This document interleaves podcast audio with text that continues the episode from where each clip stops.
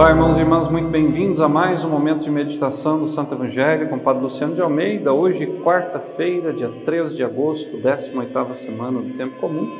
Eu quero te convidar a tomar em mãos a palavra de Deus, abrindo-a no Evangelho de Mateus, capítulo 15, versículos de 21 a 28. Naquele tempo, Jesus retirou-se para a região de Tiro e Sidônia.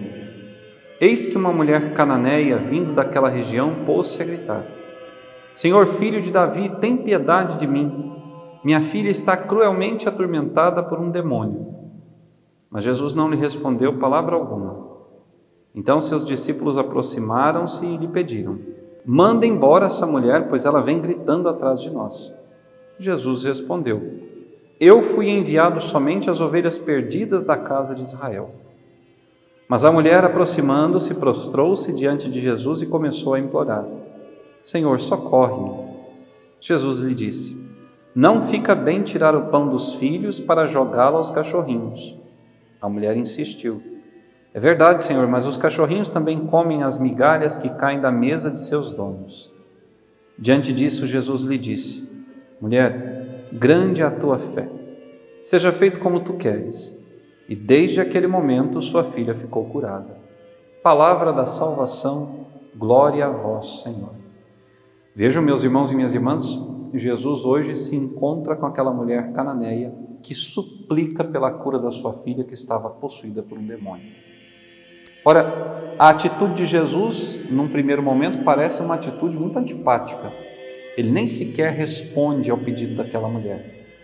Nós muitas vezes também somos assim quando alguém nos pede alguma coisa, quando alguém nos implora ajuda, nós fazemos de conta que não é conosco. Não que Jesus tenha desprezado o pedido daquela mulher, mas Jesus queria mostrar aos seus discípulos que a graça de Deus é para todos, que a nossa caridade, o nosso bem-fazer é para todos, que nós, enquanto cristãos, somos chamados a olhar para todos e a fazer por todos os que se aproximarem de nós.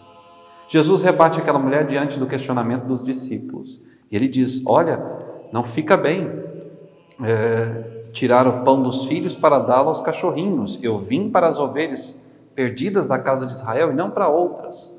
E aquela mulher insistiu, e aquela mulher pedindo, aquela mulher cai aos pés de Jesus e diz: Senhor, sim, é verdade. Os cachorrinhos comem das migalhas que caem da mesa de seus donos. Quantas vezes? Né? nós nos negamos em dar para os outros aquilo que o próprio Deus nos deu.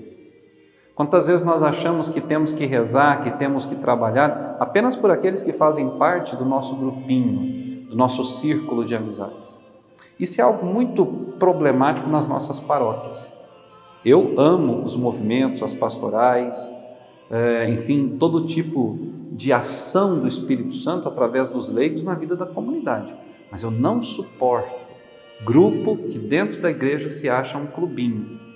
Trabalho apenas para o meu grupo, faço apenas por eles. Nesse grupo tudo acontece como nós queremos e são verdadeiras ilhas dentro da paróquia. Se você pertence a um grupo e o seu grupo vive como uma ilha dentro da paróquia, eu te dou um conselho: saia desse grupo e reze para que esse grupo acabe. Porque se esse grupo não vem somar no trabalho de evangelização da paróquia, para chegar a muitos corações e fazer com que todos recebam, nem que seja as migalhas que caem da mesa do Pai, esse grupo não serve para nada, ele atrapalha a vida da igreja. Ora, nós somos uma comunidade, somos uma família, e uma família olha por todos os seus membros. Não é porque eu sou do movimento X ou Y que eu tenho que trabalhar só pelo meu movimento. Não posso ajudar os demais movimentos da comunidade a trabalhar pelo bem comum pela graça de Deus acontecendo no coração de todos. Não, chega disso. Não podemos ser egoístas, achar que o sol brilha somente para nós, que Deus abençoa somente a nós. Eu acho muito cômico quando eu vejo alguém pregando e dizendo que só os que participam daquela igreja, daquela religião, é que vão ser salvos. Ora, são deuses. Assumiram o lugar do Criador. O Criador deu a oportunidade para todos nós. E se nós estamos dispostos a chegar à eternidade e damos a Ele essa prova de que o nosso caminho é o caminho que condiz com a Sua doutrina, com a Sua palavra, nós seremos salvos sim. Agora, seremos salvos na medida em que o amarmos sobre todas as coisas e amarmos também o próximo. Não posso dizer que amo a Deus, como diz São João na sua primeira carta, se eu não amo o irmão que está diante de mim, se eu não trabalho pelo bem dele. Como é que os discípulos, depois que Jesus fosse para o céu, sairiam pregando o Evangelho se fizessem exclusão de pessoas? Se deixassem a graça de Deus apenas para A ou B?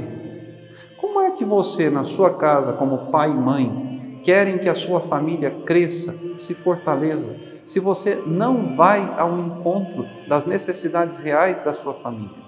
Se você não tem a coragem de implorar a Jesus, Jesus, manda nem que seja as migalhas ao meu filho, ao meu marido, à minha esposa.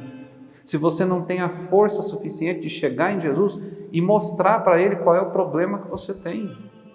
Às vezes a gente vê algumas famílias na comunidade que parecem famílias de comercial de margarina.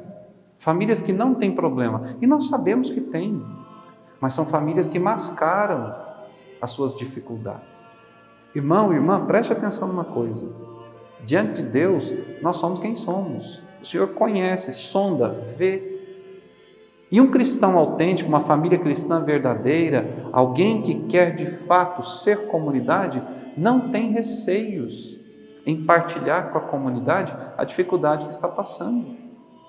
Seja uma doença, seja um fator financeiro, emocional, porque sabe que na comunidade, o lugar da manifestação do Senhor, a graça de Deus pode acontecer e aquilo tudo ser transformado. Veja, Jesus diz para aquela mulher: Grande é a tua fé, seja feito como tu queres.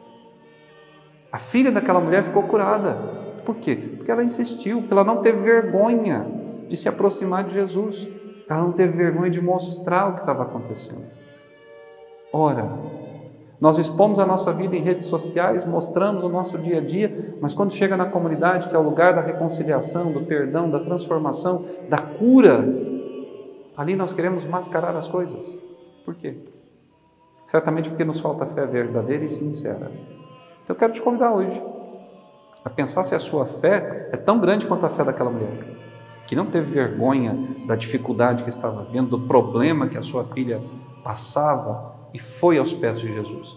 Que mesmo diante daquela atitude um tanto quanto sem muita importância que Jesus, né, no seu comportamento lhe tenha dado, aquela mulher insistiu.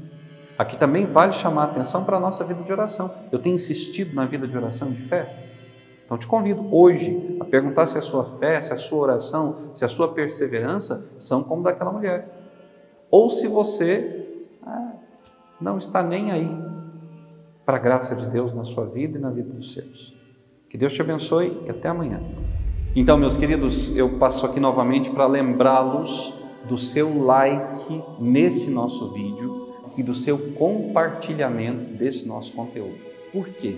Para que o YouTube entenda que esse conteúdo é relevante e nós possamos chegar a mais e mais pessoas. Esse nosso canal tem um custo de manutenção, o custo da equipe que faz a edição dos vídeos, nós precisamos mantê-lo.